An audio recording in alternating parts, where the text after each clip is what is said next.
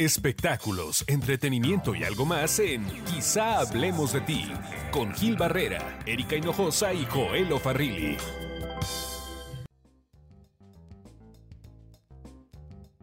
Hola, ¿qué tal? ¿Cómo están? Qué gusto saludarlos. Bienvenidos. Esto es Quizá hablemos de ti. Hoy eh, con un podcast, bueno, están con nosotros como siempre, eh, Joel Farrilli. Hola, ¿qué tal? ¿Cómo están ustedes? Gracias por escucharnos y por estar aquí. Carlita Lino. Hola, ¿qué tal? Un gusto estar con ustedes. Carlos Mendoza, arroba manchate, también está con nosotros. Hola, productor. Aquí anda. Y este, Erika Hinojosa, pues ahorita está en Bagdad. Ahí está y ahí está trabajando, ¿no? Ya le gustó, ¿no? Ya le gustó, ya se quedó por allá. Pero este, hoy tenemos un, programa muy particular porque eh,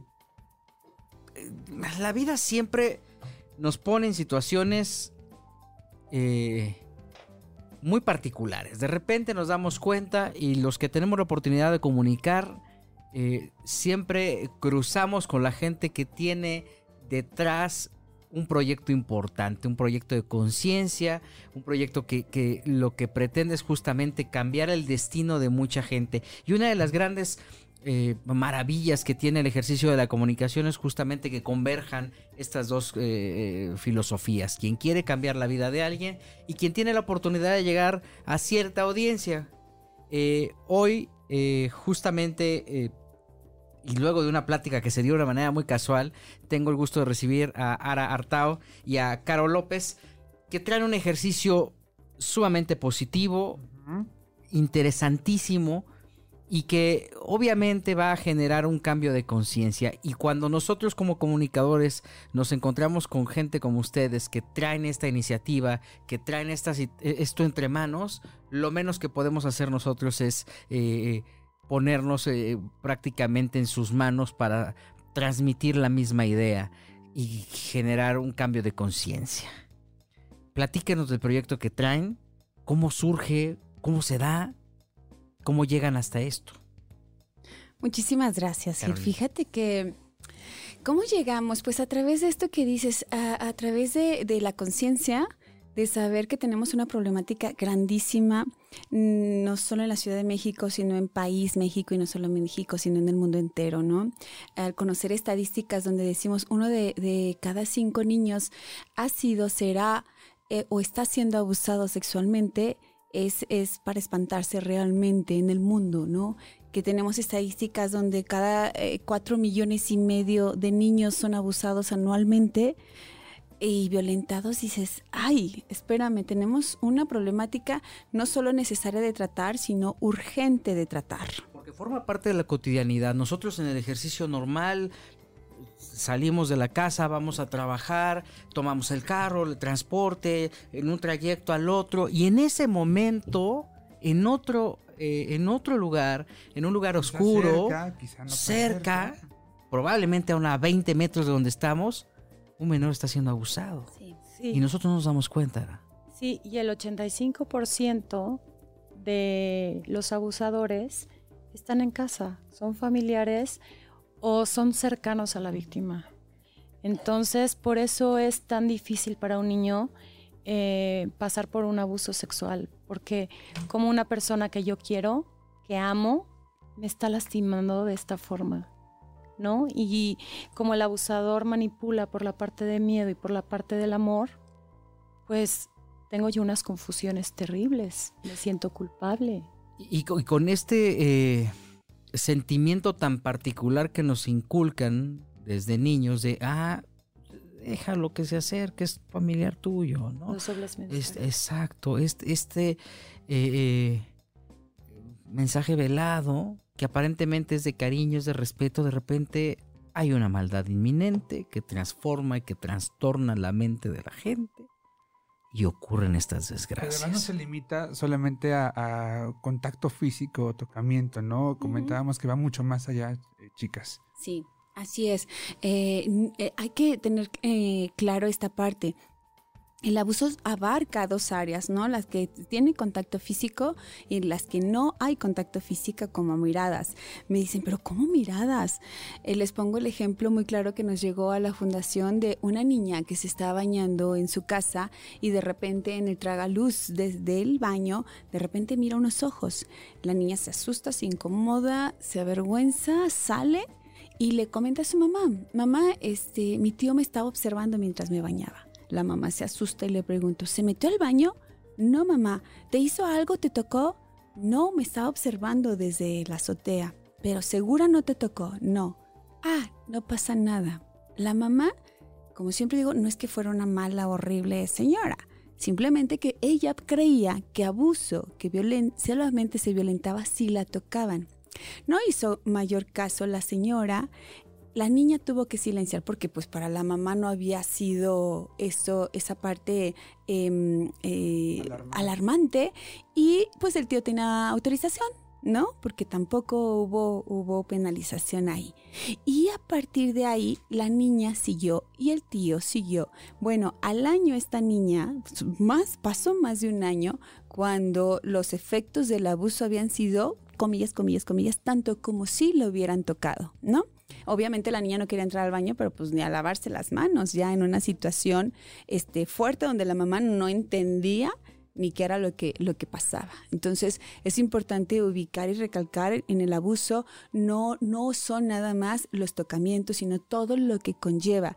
Y esto que conlleva, es importante también decirlo, muchas veces se dice, ay, ni lo tocó, Nada más lo vio, se le va a olvidar, se le va a pasar, ¿no? O, ay, no es para tanto, malo que lo hubiera penetrado, ¿no? Ay, tampoco es para tanto, malo que hubiera sido el papá, pero fue el tío. Entonces, los adultos tienden a evaluar eh, la situación en la que se encuentra el abuso del niño, y esto no es así, ¿no? Un niño o una niña puede ser tan violentado con solo miradas, ¿no? O tan violentado con llegar hasta los tocamientos. Entonces no somos los adultos los que, los que llevamos y hay que tratar el abuso en todas sus dimensiones, desde el tocamiento, desde las miradas, desde el mostrar pornografía o hasta la penetración, que pareciera que nada más si hubo penetración entonces es es este es urgente de tratar. Se normaliza, ¿no? Muy Entonces el hecho de que sean solamente las miradas que aparentemente no son lascivas para quien eh, desde, la perspectiva de cada quien, pues esto normaliza y genera un, monstruo que crece de una manera eh, tremenda. La forma en que se está devorando esto eh, eh, a los niños, la forma en que la gente está guardando silencio, es, es tremenda. ¿Por qué callan las víctimas? Se calla primero porque el, el agresor o la agresora tratará de silenciar ¿no? A un niño. ¿Y de qué manera? Desde la parte amenazante, que puede ser desde el si le dices a tu mamá la mato, o desde la parte amorosa, diciéndole, bueno, tú y yo ya tenemos una relación muy especial, ¿no? No lo digamos a nadie, porque a partir de ahora, pues hemos generado un lazo de amor. O la culpa, ¿no? Y, y, y, añádele la culpa, la vergüenza. Y más, añádele en muchas situaciones, en, estos momentos, los padres y madres de familia enseñan a sus hijos y hablan de prevención y creen que previenen al decir, por ejemplo, el no permitas que toquen tus partes íntimas, no dejes que vean tus partes íntimas. Cuando sucede que pasó, el niño se siente culpable porque lo permití, porque me dejé, porque mamá me dijo que no lo permitiera y yo lo permití. Como si fuera el niño capaz de decir no te lo permito ¿Por qué no es capaz de decir no te lo permito? Porque ni siquiera sabe que es un abuso sexual. Carolina, tú presides la Fundación Sendes. Sí. Y trae un movimiento que se llama Corazonada. Sí. Platícame, primero cómo surge la fundación y cómo llegan a este momento. La fundación surge en el 2011. Eh, nos dedicamos a la eh, prevención, a la educación en los conflictos de la sexualidad en la niñez y en la adolescencia. Eh, y nos damos cuenta eh, al ir entrando a las escuelas para el trabajo, una de las temáticas es la prevención del abuso sexual infantil. No era como la única temática que se trataba, sin embargo, era nos damos cuenta que era la más necesaria y la más urgente de trabajar conforme la vamos este, llevando, pero a la a la realidad, al, al, al, acercamiento real con la gente este, y el trabajo del día a día. Sin embargo, nosotros decíamos, tenemos que hacer prevención. En la fundación hemos trabajado siempre a través del arte, eh, a través del juego, a través del movimiento y demás. Sin embargo, una temática tan eh, silenciada y tan eh, con tanto tabú y tan difícil de tratar entre padres e hijos, pues es la temática de la prevención del abuso sexual infantil, porque como comentaba, ¿cómo le dices a tu hijo, pues mi niño, mira, déjame decirte primero que puedes ser violentado, segundo en tu sexualidad y tercero por un familiar o alguien que te quiere? ¿Cómo le hablas de esa situación? ¿Cómo le explicas? Y entonces nosotros lo empezamos a trabajar a través del taller. Sin embargo, en un taller nos dimos cuenta que al mes los niños ya no recordaban esas técnicas, esas herramientas. dije, ¿tan mal lo estamos haciendo qué? No, no era eso. Lo que pasa es que nosotros queríamos llegar al entendimiento, que el niño entendiera y, que, que, ubicara como estas herramientas y que se la abuso. Claro, no, no va por ahí, porque además no, podríamos, no podíamos hacer el clic con los padres de familia para que ellos se fueran realmente sus protectores y entonces padres e hijos se llevaran esas herramientas. Nosotros suponíamos que así podía ser. Nosotros nos damos cuenta que no. Y desde la parte artística, donde toda mi vida yo he sido bailarina, actriz, he estado cerca de la música y demás, dije, bueno, tengo que hacer algo que este taller se convierta y que a través de la danza, del teatro, de la música, del canto, se convierta en una obra donde los niños puedan observar, entender, este, pero antes emocionarse, sensibilizarse, ¿no? Yo a los papás les digo en las conferencias, a ver, si yo les dejo esta conferencia aquí y les digo, ¿ya entendieron cuáles son las herramientas? Sí, muy bien, ¿no? En sus marcas listos fuera a dar este prevención, se quedan así. No, ¿no? ¿Cómo empiezo? ¿Cómo le hago? No. Y dije, y además, esta conferencia se les va a olvidar en 15 días. Porque así somos. O sea, recuerden la última conferencia, no, no, no hay no sirve porque queremos que llegue aquí. Corazonada, tenemos. Se olvida, o sea, cuando es algo tan dramático y tan doloroso, porque al final tienes que compartir los, los ejemplos, lo, lo que está pasando. ¿Tan pronto llega el olvido? Pues yo creo que se olvida por la parte de que a mí no me va a pasar. Así es. En mi familia no hay quien pueda abusar de mí. Como la negación. Ajá. Parte de la negación. O porque tenemos historia también los, los, padres de familia y tenemos tabús y tenemos miedos y tenemos muchas situaciones en las que preferimos hacerlo. Y también por la cotidianidad, porque estamos tan apresurados con muchas cosas tan urgentes que lo importante lo dejamos de un lado. Y podemos decir, sí, hoy le voy a enseñar a mi hijo quiénes son sus psicoprotectores. Hoy le voy a decir, ya sé, ya aprendí que enseñarle cuáles son sus corazonadas, ¿no? Entrenar. Lo vas a hacer un día, dos, tres. Pero como no es algo que tú como papá tuviste desde la infancia, ¿no? Introyectado y que sabes esas herramientas de prevención como el lávate las manos antes de comer y, y después de ir al baño. Ah, ya lo tienes. Estas partes no. Entonces, ¿cómo era? No, bueno, ya te llegó la llamada, te llegó el mail, ya tienes que resolver el dinero, la causa, todas las situaciones urgentes que tienes que tratar, que va a ser difícil que lo hagan y no lo hace. Llega a pasar a último grado o ahí, ¿no? Se va estancando. ¿Qué pasa? Cuando nos damos cuenta de eso, digo, hay que sensibilizar desde una manera y a través del arte, porque a ver un niño puede ver una obra teatral o puede ver una caricatura y no la va a olvidar. Nosotros podemos ver, yo les pongo el ejemplo a los papás, donde digo, a ver, ¿han visto esta película de Pedro Infante, la de Nosotros los pobres, ustedes los ricos, donde entra Pedro Infante, ¿no? Y, agarra a su bebé cuando se ha quemado y Torito. Y, y, todos la recuerdan. Y digo, ¿por qué la recuerdan? ¿Hace cuántos años la viste? Hace 30 años yo hace 30 años, pero la recuerdo perfectamente y es más, si la sigo hablando, hasta se me hace un nudo en la garganta y hasta puedo empezar a llorar otra vez. ¿Por qué no le he olvidado en 30 años? Porque me llegó desde las emociones, me marcó. Y de ahí, eso fue lo que quise hacer con Corazonada al escribirla, al, al llevarla. Es un proyecto tuyo. Sí, sí, sí, sí, sí. A la hora de, de decir eso, bueno, yo dije, tengo que conjuntar mi profesión, yo soy psicóloga, educadora sexual, tengo la especialidad en, la prevención de la violencia sexual y violencia de género, mi profesión, tengo que conjuntar mi vocación, que es el trabajo infantil con los niños y adolescentes, y tengo que conjuntar mi pasión, que son las artes, ¿no? Y a partir de ahí, pues hagamos y salió corazonada en primera instancia, ¿no? Eh, una obra donde yo lo que quería es que los niños no la olvidaran y que los papás tuvieran la facilidad de poder hacer ese enlace de comunicación y se volvieran reales protectores de sus hijos. Nosotros al año de cumplir corazonada, ahorita cumplimos cuatro años, pero al año de cumplir corazonada hicimos una investigación. Queríamos saber si realmente estos niños que nos habían visto hace un año nos recordaban y cómo nos recordaban, ¿no?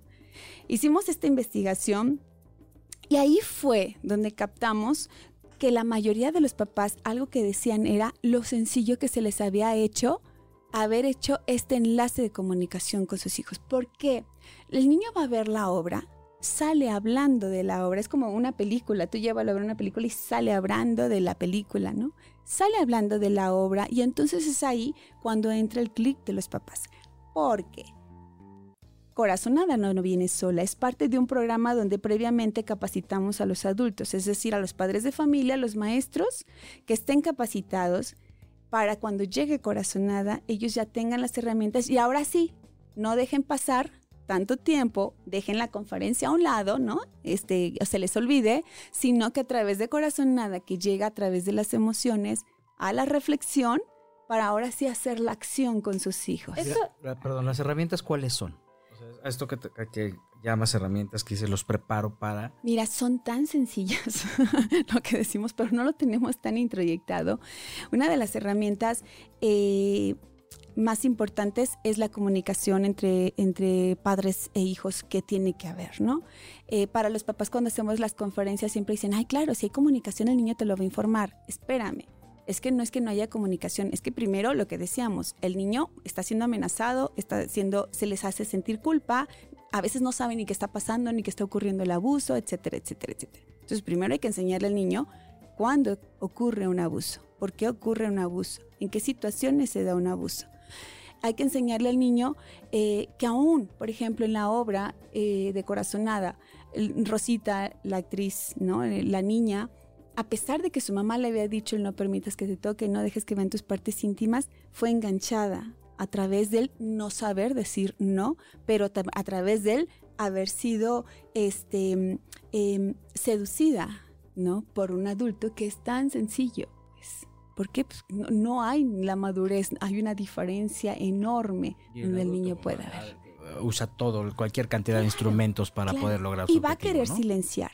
Uno de nuestros objetivos en la obra es empoderar a los niños para que hablen que sepan que pueden hablar. Y qué sucede en la obra cuando un niño sufre abuso, en este caso Rosita sufre abuso, qué es lo que va, se va suscitando, pero se detiene la obra en cada escena, se congela la obra, ¿para qué? Para que dos personajes que son corazón y hada, donde juntos son corazonada, hablen con los niños, porque la obra tiene que ser interactiva. La obra tiene que estar de tal manera cuidada para que ningún niño se vaya con un supuesto. Medio entendí, medio pensé, medio... No, aquí es congelarse para que corazón y hada digan, se están dando cuenta lo que pasó, ¿no? En esta escena, a pesar de que Rosita dijo que no le latía, lo que estaba sucediendo sucedió. ¿Qué fue lo que, lo que intervino aquí? A ver, ¿ustedes qué creen? Y los niños empiezan a participar en la obra. Niños desde tres años de edad empiezan a participar y decir este, lo que hay. Y en la obra, este, es, todo el tiempo que Corazoneada los hacen a estar interactuando, pues, para que no haya esta parte. Eh, empoderamos a los niños, les damos otra de las herramientas muy importantes, por ejemplo, que los niños y entre papás y niños tengan su, palabra clave, ¿no? ¿Qué es esto? Decir, bueno, si un niño se siente Vamos a poner el ejemplo para que quede más claro. La escena de Navidad. Llegan todo el mundo, se reúne en la casa de la abuela, todos están en el comedor, la sala, y los niños se suben a jugar. Y no importa quién sea, si sea un niño, un adulto, lo que sea. Pero si alguien te hizo sentir miedo, se te hizo sentir avergonzado, te, te, te, hace sentir incómodo, pues no es lindo. Entonces vas y comentas con un adulto o uno de tus cinco protectores, que tienen que ser adultos. Supongamos que vas con mamá, pero resulta que mamá está con la mamá, que a lo mejor es tu primo mayor, que te está haciendo sentir esta situación, incómodo, con miedo, avergonzado, porque te quiere hacer algo. No vas a llegar y el niño se va a detener, porque ¿cómo voy a ir a acusar, no? A, a lo mejor a mi primo si ahí está con la mamá. Pero ¿qué pasa si no le dices en el momento? O llegas y, mamá, mamá, mamá. Y las mamás tenemos el mamá, mamá, bueno, pero hasta, ¿no? Entonces, ¿qué dices? ¿Quién te he dicho que no me interrumpas cuando esté hablando con los mayores? ¿no? O le das un iPad, ¿no? Para que se O le das un iPad. Sí. Entonces, ¿qué pasa si el niño, si tienes una palabra clave entre padres e hijos de tal manera que el niño llegue y te diga tamarindo o, o manzana, ¿no? La palabra que ustedes quieran, de tal manera que la mamá, en vez de que escuche el mamá, mamá, sepa, sepa que en ese momento agarras a tu hijo, te lo llevas a un rincón y preguntas qué situación está sucediendo, ¿no? Sin exponer al niño a que te lo tiene que decir ahí, o a que no le escuchaste, o que no te diste cuenta que algo estaba sucediendo Y que no se sienta aver- avergonzado. y que no se sienta avergonzado. Entonces, eh, vaya, esas son herramientas que damos, eh, hablar de los cinco protectores y demás. Que los papás dicen, claro, caigo en cuenta y además caigo en cuenta cómo hacerlo. Y algo muy importante es que es, es- es lo que comentó este enlace de comunicación, que saliendo los niños hablen y que los papás tengan ya las herramientas para dar continuidad a la temática y la que temática del abuso esté sobre la mesa en cada casa, en cada familia, sin el miedo, sin el tabú, sin, sin, sin el, eh, eh, eh, el miedo que, que provoca pues esta si- situación. Yo, yo creo que es importantísimo, eh, repito, el tema de generar conciencia, pero también eh, no es fácil que los medios de comunicación se abran para estarle dando difusión a este tipo de cosas. Cada cual tiene sus intereses y cada cual responde a ciertas eh, Lineamientos. lineamientos. ¿Qué ha sido lo difícil al momento de difundir esto? ¿Con qué se han enfrentado ustedes? Em, muchas veces es con no tenemos presupuesto, no nos interesa, en- o en esta escuela no se habla de sexualidad, eso lo tratan los padres, eso no se ve, en- ese tema no se ve en la escuela, o sea, o viceversa. Los maestros quieren, las- los papás quieren dejar toda la educación sexual a los maestros. A eso nos hemos estado enfrentando. Qué terrible, ¿no? Está terrible, está terrible. ¿Por qué? ¿Por temor a que pierdan el control? ¿Por miedo? ¿Por, por pena? ¿Cuál será Por el desconocimiento Por a veces ignorancia. también. sí, la es sí. ignorancia, es miedo de cómo voy a decir las cosas. O muchas veces pasa que como fui yo abusada de niña y eh, siento un dolor terrible, prefiero evadirlo que, que compartir algo que pueda ayudar a los demás y que, que, es- que sea un, un- un tema eh, importante de hablar de, de abuso sexual. Prefiero yo ma- mandar un meme que, que- que- compartir algo que, que hable de abuso sexual, porque yo sufrí abuso sexual y eso me duele. Nos comentaban que en la obra, o sea, no va dirigida nada más para los niños, o sea, también para los adultos, que hay veces que los adultos salen hasta llorando de la obra a pedirles ayuda porque han sido violentados, o sea, son los padres, no los hijos. Exacto. Eh, eh, llegan los papás a, o papás, abuelitas a llevar a, a los niños y al terminar la obra es cuando llegan con nosotros y nos dicen, lo he callado mucho tiempo, ya lo tengo que hablar. Y Pero después de cuánto tiempo? 20 años, Uf. 10 Es años, muchísimo. es muchísimo tiempo. O sea, las abuelas han callado 40 años. 40 años.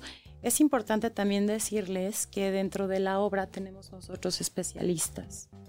En dado caso de que pase, pase eso, que un niño hable o que un adulto hable, eh, nosotros hacemos la primera contención, que es lo más importante. Entonces es así como lo manejamos en Es común, tú, tú googleas abuso eh, infantil y es común encontrar una, bueno, no es común, encuentras una cantidad de, de- de- de páginas, de sitios, de menciones y menciones y de repente te empiezas a encontrar con ciertos relatos. El país en algún momento habrá publicado una colección muy amplia o el mundo de España, en algún medio europeo me tocó leerlo y las historias son aterradoras. ¿Cómo le hacen? Porque al final necesitas un temple diferente, un- un- una piel diferente para poder absorber tantas historias desgarradoras y, cuál ha sido la que los ha dejado m- más marcada. Pues sí, tenemos muchas historias. Eh, sin embargo, algo eh, que hacemos en Fundación Sendes o de lo que trabajamos es desde la manera de la prevención como una herramienta muy fuerte para nosotros, desde el amor, desde la belleza, ¿no? Que, es el arte. Desde eh, eh, nosotros ponemos a que la gente nos, nos exponga qué le pareció la obra y demás. Y mucha gente ha hablado de esta parte, un tema tan monstruoso llevado de una manera hermosa. Eso, en cuestión de, de la fundación, nos alimenta mucho, nos, nos, nos alienta porque además hemos comprobado que funciona. Pero te lo arropo, le pones en algodones, pero al final Sí. tiene que haber un Sí. algo que te mueva las fibras. Sí, ¿no? pero el saber que estás apoyando, el saber que estás ayudando, el saber que esta familia tiene estas herramientas para poderla ayudar. En Fundación Sendes contamos con especialistas, eh, tenemos la, la- la, este, posibilidad de hacer diagnóstico, de hacer tratamiento, de abogados, de gente especializada que se ha unido para decir, yo me encargo de esta parte, yo me encargo de esta otra, ¿no? Entonces nos van, se van dividiendo con especialistas para ayudar a la gente, porque el abuso sexual Pero a ver, En a ver, niño- Carolina, ¿tú, tú duermes bien?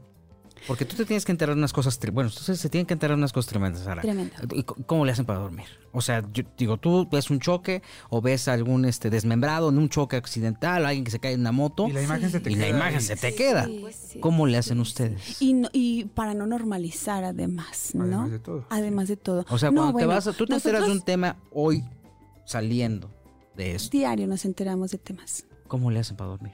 Diario nos enteramos de temas. Mira, primero tenemos que hacer contención entre las especialistas. Es contención. Muchísima, que- qué es eso. muchísima plática, muchísima y desde el análisis a lo mejor de decir con las especialistas tenemos estos casos y cómo los vamos este solventarlo. Una de las partes Pero contención es, Padres. es evadirlo, o sea, es decir, No, no, no, no, no, no, pasó. no, bueno, no. sí pasó lo No, no, normal. no. o- o- No, no, no, no. Contención en Platícame un decir, poquito por la ejemplo, técnica porque no la una, una especialista, ¿no? Que dice, el día de hoy tuve este caso eh, que es eh, tremendo, eh, sucedió, el, padra- el padre estaba eh, abusando de la niña, la desgarró, este, la mamá no se enteró, de hecho eh, llegó la mamá en una situación en crisis y todo esto en lo que va desde el hecho de escuchar a la terapeuta, de decir, hubo esto, esto, esto, a ver, en el análisis además y el miedo de aún cualquier especialista decir no regar, de, de no violentar a estas personas, de poderlas ayudar en su en todos sus ámbitos porque en el abuso no solamente estás abusando del menor sino abusas a toda la familia se rompen las confianzas se rompen muchas cosas. Pero desde el hecho de saber que como persona, como especialista, puedes estar ayudando y que vas por el buen camino y que además de todo, cada especialista tiene sus terapias, ¿no? En, en donde vas y ya vas, donde vas y descargas, donde haces yoga, donde haces este un montón de situaciones, donde bailas, donde corres, donde haces ejercicio, donde tienes que liberar un mundo de situaciones, pero además de eso, desde la parte amorosa de saber que estás haciendo un bien. O ¿no? sea, lo mejor que puede pasar es que la gente hable. Lo mejor. De hecho, en Corazonada, lo que decíamos, nuestros uno de nuestros objetivos es que los niños puedan hablar. Si un niño no habla, es tan complicado eh, poder descifrar que está sucediendo el abuso, muy complicado. Por eso ahorramos muchísimo tiempo si nosotros podemos lograr que un niño pueda hablar. Cuando un niño habla, obviamente para la familia llega una situación tremenda, pero nosotros lo primero que decimos es, lo peor ya pasó, porque vino lo mejor, que el niño haya hablado es, empezó su tratamiento, empezó su terapia, lo podemos este, eh, rescatar, apoyar y empezar un tratamiento en conjunto junto con sus padres. pues, que, una víctima al final. Para ¿no? el abuso.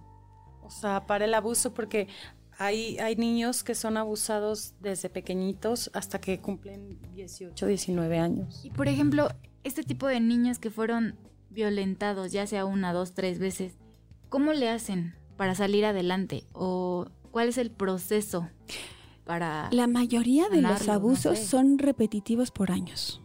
no de una o dos veces, son repetitivos, porque precisamente el agresor o la agresora está en casa y se va a encargar de, eh, de- de Silenciarlo. silenciarlo y son repetitivos. En muchísimos casos el niño no sabe que está siendo abusado porque piensa que así es, ¿no? Que todos los niños viven porque el agresor o agresora se encargará de, de hacérselo creer así, se encargará de hacerle creer que es a través del amor y de esta relación especial que nosotros tenemos, se encargará de chantajear, se encargará de dar regalos, de sobornar, entonces eh, se encargará de, de- de mantener en secreto ese secreto lindo, entre comillas, que, que lo hacen pasar. Entonces, en muchísimos casos, no es, porque de repente los, los padres de familia piensan que si mi hijo ve feo a su tío, entonces espérame, algo pasa. No, espérame, no es necesario que lo vea feo. O lo que dicen, es que se va con su papá los fines de semana y yo lo veo que regresa muy feliz. No puedo creer que haya pasado algo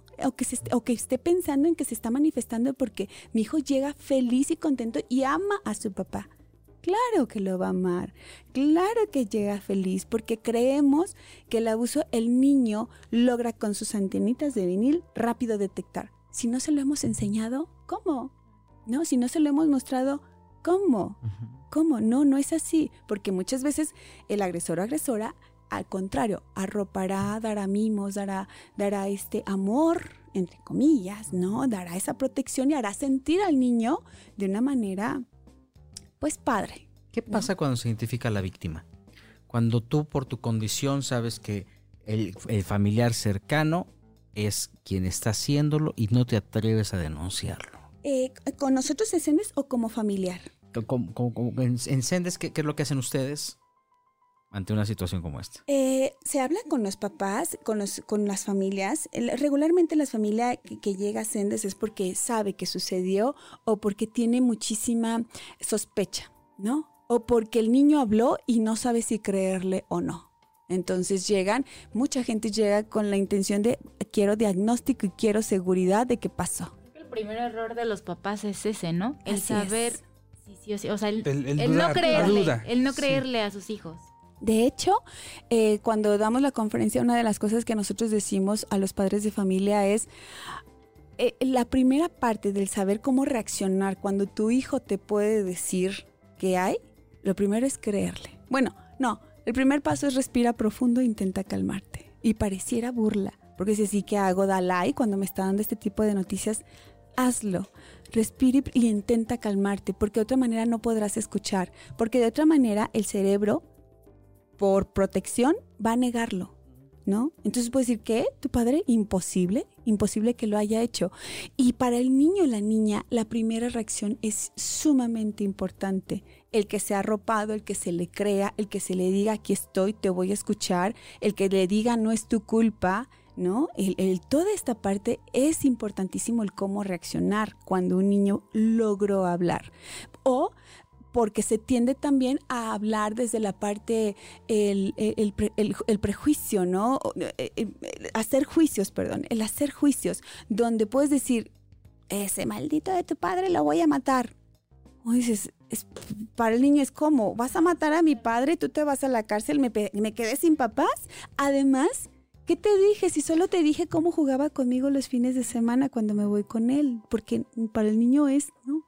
Entonces, mejor me callo, no lo vuelvo a decir porque no entiendo, pero sé que algo muy malo va a pasar y además algo muy malo te dije que mejor me lo guardo me callo y no digo, no vuelven a hablar, ¿no? Son niños que no vuelven a hablar. Entonces, una familia que llega, se le trata a toda la familia, se le trata realmente porque el abuso sucedió con la víctima que es un niño, pero también que es una mamá y también que es un papá, porque si en el caso fue un familiar, se rompió y también se, se, se, se trastocó esa parte de la confianza, ¿no? Donde dices, "Eh, pero ¿cómo mi hermano? ¿Cómo mi esposo? ¿Cómo mi esposa? ¿Cómo? O sea, eh, se, se, se, se lleva mucho donde hay que trabajar con toda la familia, pues. entiendo que eh, el apoyo que ustedes dan como fundación es, eh, es absoluto, o sea, va de todo a todo, ¿no? A, a las víctimas y a los familiares. Comentaban, por ejemplo, que incluso han llegado hasta dar eh, apoyo económico a mamás que han perdido el trabajo Nosotros por el no. seguimiento. Yo lo que te comentaba es que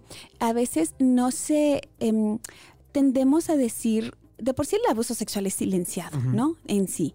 Y tendemos a decir que se silencia más porque no se em, denuncia porque no se levanta la voz para hacer una denuncia. Y que en muchos casos no se denuncia porque eh, decimos que la justicia está muy mal, que para qué denuncio si nada más van a revictimizar a mi hijo o hija, para qué este, denuncio si al final ni se va a ir a la cárcel. Pero yo lo que comentaba es que en la Ciudad de México tenemos un centro de atención a víctimas en violencia sexual específica donde apoyan también. Uno de los requisitos es hacer la denuncia, pero donde incluso te apoyan hasta económicamente si tu mamá tienes que salir de trabajar por llevar ese proceso de denuncia, ¿no?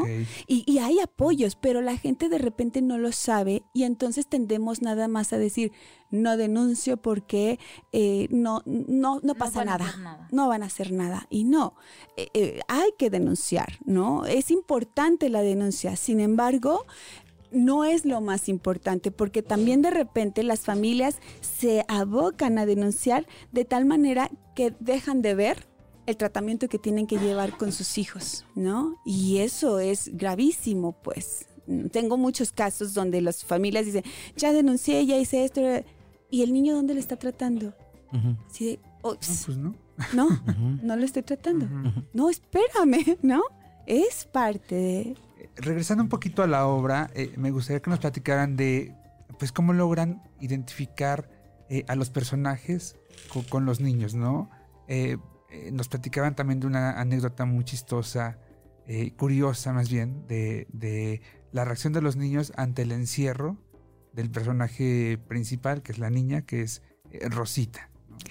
Eh, lo que pasa es que la obra, como les comento, es muy interactiva. Entonces, eh, al hacer este eh, esta interacción con los niños, al hacer que participen los niños, que ellos puedan hablar, que puedan este, decir lo que piensan, pues es chistosísimo, porque la obra está hecha para que los niños desde tres años la entiendan. Entonces, tú tienes niños desde tres años gritando este, cosas en la obra que nunca sabes lo que van a decir y es tan mágico, es tan hermoso escuchar la voz de un niño que pueda decir, no, Rosita, dile a tu mamá, ¿no? Eh, ayer que fuimos a Cámara de Senadores, una de las niñas cuando... Eh, eh, Rosita dice, es que me siento sola en un monólogo que tiene la niña, él me siento sola, un niño gritó, no estás sola, yo estoy contigo, ¿no? En todo el silencio de la, de la obra, en una parte de la obra que está así estrujante, porque está la niña en un monólogo, pues diciendo cómo se siente, y un niño de repente así gritando, ¿no? Yo te apoyo, no estás sola, Rosita. O nos ha pasado que eh, Corazón y Ada les preguntan a los niños, díganme un secreto malo y en una ocasión gritó un niño, cuando mi papá se está negando que le hablan del banco y me dice que yo diga que no está. Ese tipo de comentarios. cada, cada obra es diferente por, por, porque los comentarios de los niños de verdad es hermoso, se te llena el corazón de cómo responden ante, ante corazonada y ante lo que sabes que estás haciendo que los estás previniendo y, para nosotros es mágico que, respondan de esa manera, que griten, que canten, que estén bailando, que, que opinen, que se paren. Todo eso nos encanta porque sabemos que son las herramientas que de forma lúdica se les están quedando. Y esas son las condiciones de los niños. Al final los niños tienen que estar así, ¿Así? ¿no? No, no cobijados por el terror o por, por el silencio o por avergonzar a los demás. Te das cuenta que su alma es tan pura que ellos no distinguen entre lo bueno y lo malo. O sea, para ellos todo es un mundo color de rosa. Y te pones a pensar y dices, ¿cómo es posible que alguien se atreva a hacerle tanto daño a, un alma tan bonita, tan bondadosa, ¿no? Y, vaya, y no solo en el abuso sexual, o sea, los niños son violentados, maltratados de diversas maneras, son invisibilizados, ¿no? El niño es eh, por naturaleza para los adultos en general en una cultura como esta mentirosos, fantasiosos, este y, y, este y que dan problemas, ¿no? Donde dices, híjole, eh, hay mucho, mucho por hacer, pues mucho, eh, en, una cuestión de conciencia, de educación, de formación y, y, a los niños, aunque dicen, bueno, y los adultos, sí, hay que trabajar con los adultos también, que nosotros lo hacemos. Pero si a los niños, ¿cómo le podemos decir a un adulto, oye, por favor, detente, no lo hagas? No, a ver, vamos con los niños y hay que enseñarle, ¿no? Hay que enseñarle, hay que dictarle, hay que decirle desde una manera amorosa y divertida y entretenida y todo esto, un tema, como decimos, un tema tan espantoso, ¿no? También con esta, con esta conciencia de que somos una sociedad que está acostumbrada a, no decir que no por no lastimar o por herir susceptibilidades, ¿no? Si algo no te gusta, pues este, terminas aceptándolo y dices, bueno, pues yo no quería mole, pero pues porque tengo gastritis, pero me lo voy a comer para no hacer sentir mal a la gente. Por supuesto. Por supuesto. De hecho, una de las, de las herramientas cuando damos la conferencia, decimos este, a los papás, ¿no? Eh, enséñale a tu hijo que su cuerpo es su territorio tu cuerpo es tu territorio. Y sí, y las mamás dicen, sí, que su cuerpo es su templo y nadie le puede hacer daño. Y yo, aguas, porque damos dobles mensajes. Podemos decir, tu cuerpo es tu territorio, tu cuerpo es tu templo, nadie te puede hacer daño, pero ahí va la nalgada, el manazo, el pellizco, la cachetada, el jalón de orejas. O sea, ¿cómo? Entonces los papás, la mamá, el papá, somos los primeros que estamos agrediendo a los niños el grito, la ofensa, y queremos decirle que su cuerpo es su territorio y que no, no le vayan a hacer daño, espérame, ¿no? Qué doble mensaje. Si tú me estás maltratando, pues cualquier otro me puede maltratar. No, por eso comento, educar no es una cuestión sencilla. Y nosotros venimos de una generación del chanclazo, del manazo, del golpe y decir, pues obedecía. Y ahora hay que cambiar estos lineamientos, sí, pero ¿cómo? ¿Cómo le hago? Y no es una cuestión donde diga, ay, pues sí, de la parte del amor. No, es mucho más profundo que los padres de familia tendríamos que tener una, un aprendizaje a profundidad, ¿no? Y además de todo eso, cambiar unas perspectivas y cambiar chips este, que tenemos introyectados desde siempre. Mira, eh, por ejemplo, te voy a poner un ejemplo, en la prevención que nosotros realizamos eh, y por qué la prevención y por qué darle prevención a los hijos. Yo les digo en las escuelas, que regularmente trabajamos en las escuelas, a ver, si ahorita hubiese un sismo y se activa alarma sísmica, los primeros que sabrían cómo reaccionar son los niños. Pero así. En segundos saben perfectamente qué hacer. Nosotros los adultos, esto de yo no corro, no grito, no empujo, bueno, pero se nos olvidó y lo primero que haces es correr, gritar, empujar. Por sálvese quien pueda. ¿Por qué? Primero, porque no lo aprendimos desde pequeños, no se nos quedó. Segundo, porque tenemos historia, ¿no? Tercero, porque tenemos miedos, porque ya conocemos la historia. Por todo esto, no lo vamos a hacer, no lo vamos a aprender, no lo aprendimos. Y ahora, aunque nos lo están introyectando, es sumamente complicado. Sin embargo, los niños, al aprenderlos desde, desde chiquitos, supieron cómo. En esta cuestión que tú hablas de educación y, de, y del no del manazo, el golpe, ¿cómo le hago? Pues no nos lo han enseñado y no lo aprendimos desde chiquitos. Y a los niños, lo peor es que no los estamos entrenando para que ellos a su vez, cuando sean padres, sepan cómo hacerlo, ¿no? En una cuestión de educación. Hay muchísimo que aprender, pero no hay tiempos, no hay dinero, no hay recursos, eh, no son prioridades y estamos en una situación pésima. En la cuestión de la prevención del abuso, que es lo que nos atañe, también tenemos un montón de, trabas ¿no? Eh, eh, en todos los sentidos, en cuestión de autoridades, llámese gubernamentales, llámese educativas, llámese de padres de familia, donde es sumamente complicado poder sensibilizar y decir, tenemos una responsabilidad. Tenemos que enseñar a nuestros niños, te tienes que entrenar tu papá o tu mamá, te tienes que entrenar porque en qué sentido, cómo dejamos descubiertos a nuestros niños en una situación que es tan problemático por las estadísticas que tenemos. O sea, eh, por eso comentaba que es un problema de salud también, ¿no? Decimos, pues sí, ahí deja tantas secuelas el abuso sexual a, corto y a, largo plazo que no nos estamos dando cuenta estos seres humanos que son niños, pero que se convierten en adolescentes, en jóvenes adultos y padres de familia. ¿Cuáles son los datos duros? En, estadísticas, eh, ¿podrías enumerarnos algunos para, Mira, generar un poco más de Lo que les comentaba, eh, hay, no hay estadísticas tan claras. Hay investigaciones, ¿no? Que se han dado.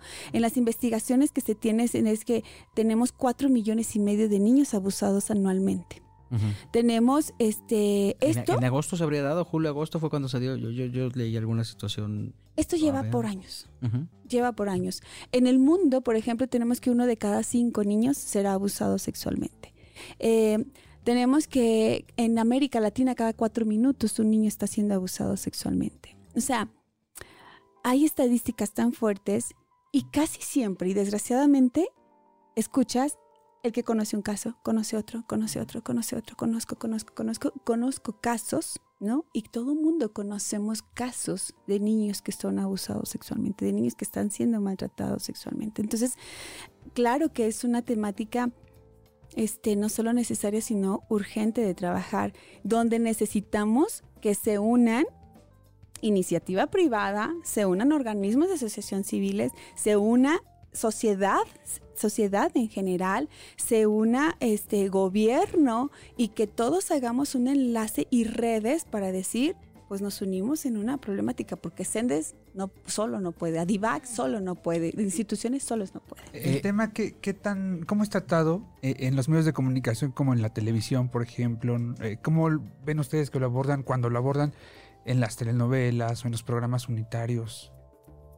Cuando se aborda en las telenovelas, pues sí se aborda, eh, pero se aborda, creo, mucho en la parte morbosa, pues, ¿no? Del sucedió, cómo sucedió, por qué te sucedió, y, y, no en la parte preventiva. Se aborda, la prevención casi no se aborda, se aborda del cuando ya sucedió, y probablemente, pues, la cuestión del tratamiento. Este, y, y, por qué? Porque no, no se conoce, pues, no se sabe también cómo abordarlo, ¿no?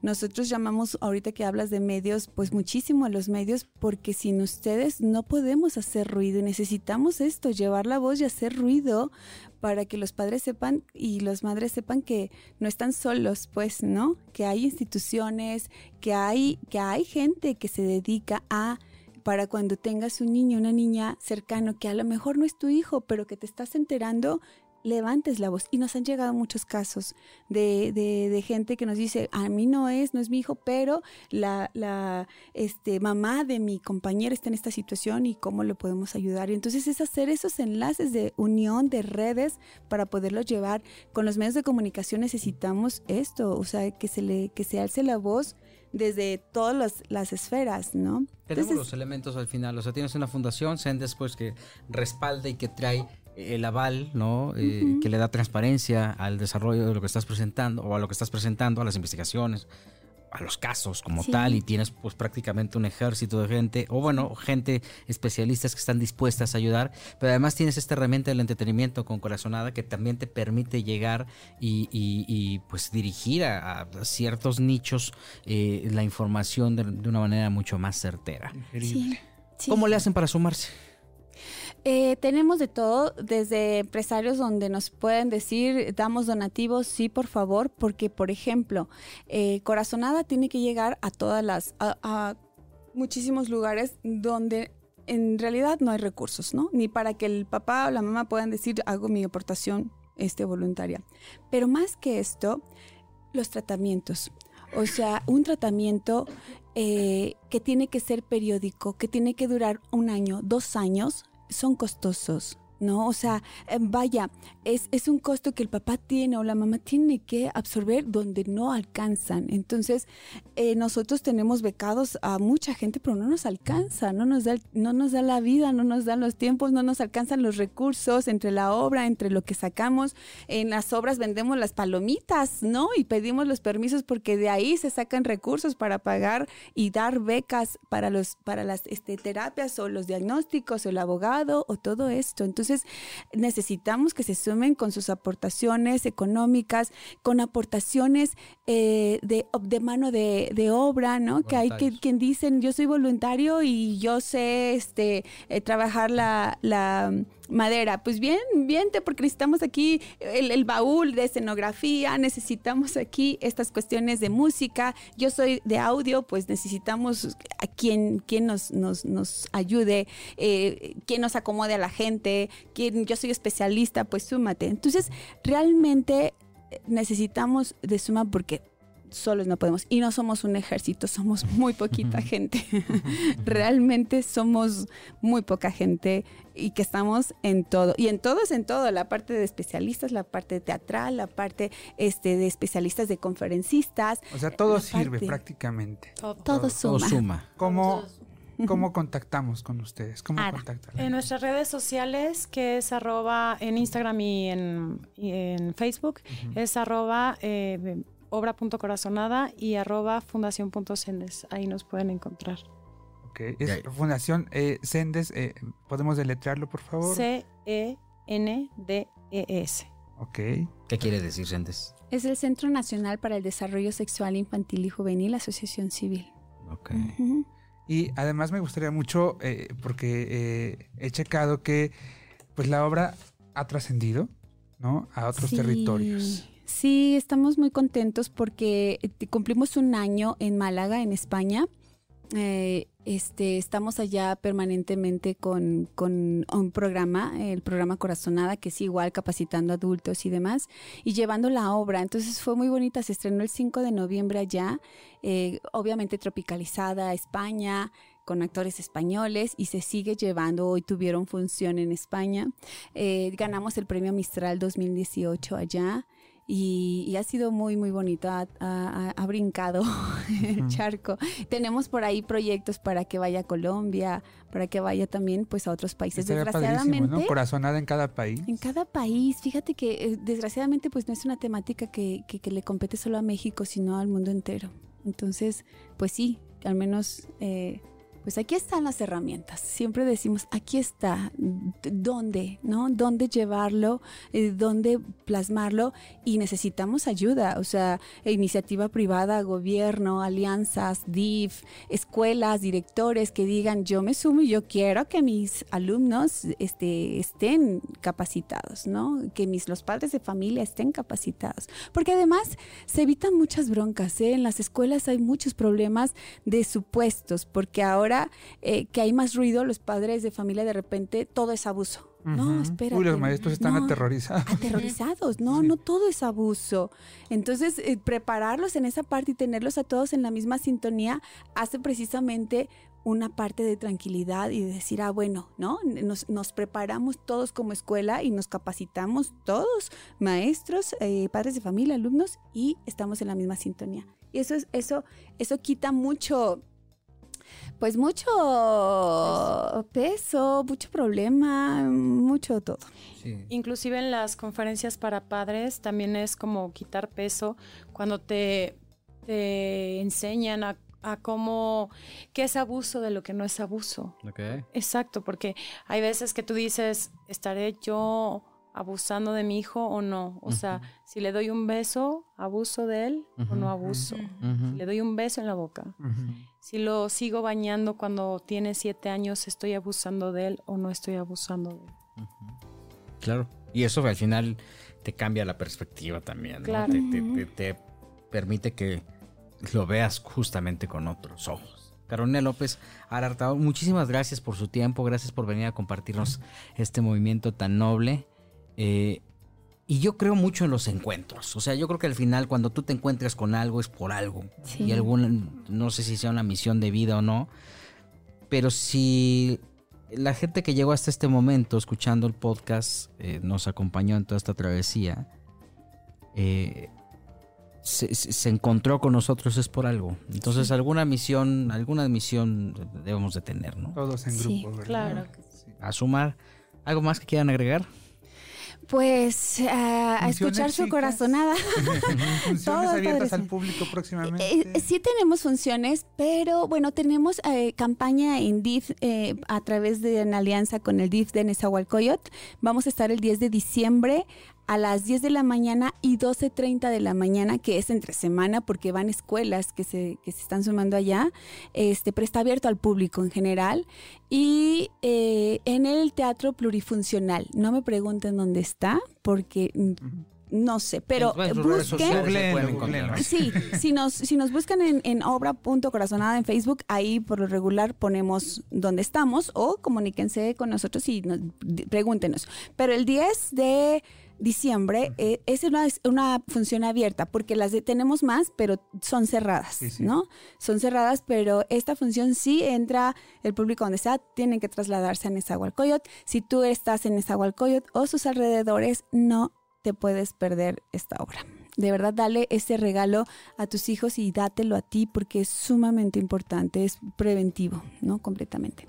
Lo que también les queremos pedir es que eh, todo lo que nosotros compartamos, ustedes se suman eh, compartiendo también en sus redes, en sus escuelas, eh, toda la información que ponemos, todos los posts que ponemos con eh, diferentes datos. Eh, nosotros no sabemos, como tú dices, a quién podemos llegar en ese momento, que esté pasando por una situación. Entonces, todo suma, todo suma. Muy bien. Pues muchas gracias por su tiempo. Carlita Lino, gracias. gracias. Farrilli, Gracias, pásenla bien. Carlos Mendoza, muchas gracias. Yo soy Gil Barrera, nos escuchamos. Sumen. En el tiempo en que estuvimos platicando, cada cuatro minutos, seis minutos, había un abuso infantil. Entonces, tiempo. en todo este tiempo. Súmenle, súmenle en positivo. Y nos escuchamos después aquí, donde quizá hablemos de ti. Espectáculos, entretenimiento y algo más en Quizá hablemos de ti con Gil Barrera, Erika Hinojosa y Joelo Farrilli.